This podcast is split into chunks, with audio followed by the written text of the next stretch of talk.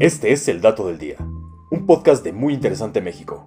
Y hoy nos preguntamos, ¿qué es el omega 3? Tal vez has escuchado hablar del famoso omega 3, un elemento casi milagroso que se recomienda añadir en la alimentación, pero ¿qué tan ciertas son todas las propiedades que se le atribuyen? Los ácidos grasos omega 3 son un tipo de grasa, una biomolécula con nutrientes que es importante para llevar a cabo algunas funciones del organismo, el cuerpo humano no puede producir de manera natural estos nutrientes esenciales, por eso es importante introducirlos a través de la dieta. En realidad existen varios tipos de estos ácidos grasos. Cuando se habla de omega 3, no se hace referencia a una única molécula. Los principales ácidos grasos son EPA, DHA y ALA.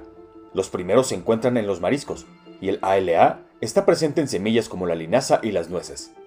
Los omega 3 también están disponibles como suplementos dietéticos, como aceite de pescado, que se han vuelto populares últimamente. Estos ácidos proporcionan calorías al cuerpo, es decir, que son una fuente de energía. Además pueden actuar en varias partes del organismo, desde la piel hasta el sistema cardiovascular, nervioso, respiratorio y endocrino. Diversos estudios han demostrado que las personas que incluyen pescado, la principal fuente de estos ácidos grasos en su dieta, tienen un menor riesgo de padecer ciertas enfermedades crónicas. Los omega 3 forman parte de los lípidos, que integran las membranas celulares del organismo. Esto es importante para la salud, ya que tienen funciones antiinflamatorias por su actividad antioxidante. También son vasodilatadores, lo que ayuda a disminuir la presión arterial, y tienen un moderado efecto anticoagulante.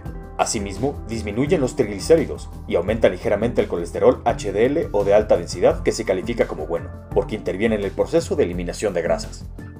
No obstante, la ciencia aún debe aportar pruebas sobre la eficacia de los suplementos. Las personas que consumen más pescado y frutos secos tienden a llevar una alimentación equilibrada. Esto podría explicar los distintos beneficios que presentan en su metabolismo.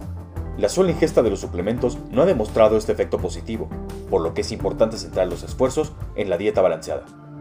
Y este fue el dato del día. No olvides suscribirte gratis a nuestro podcast y seguir todos nuestros contenidos en muyinteresante.com.mx. Hasta la próxima.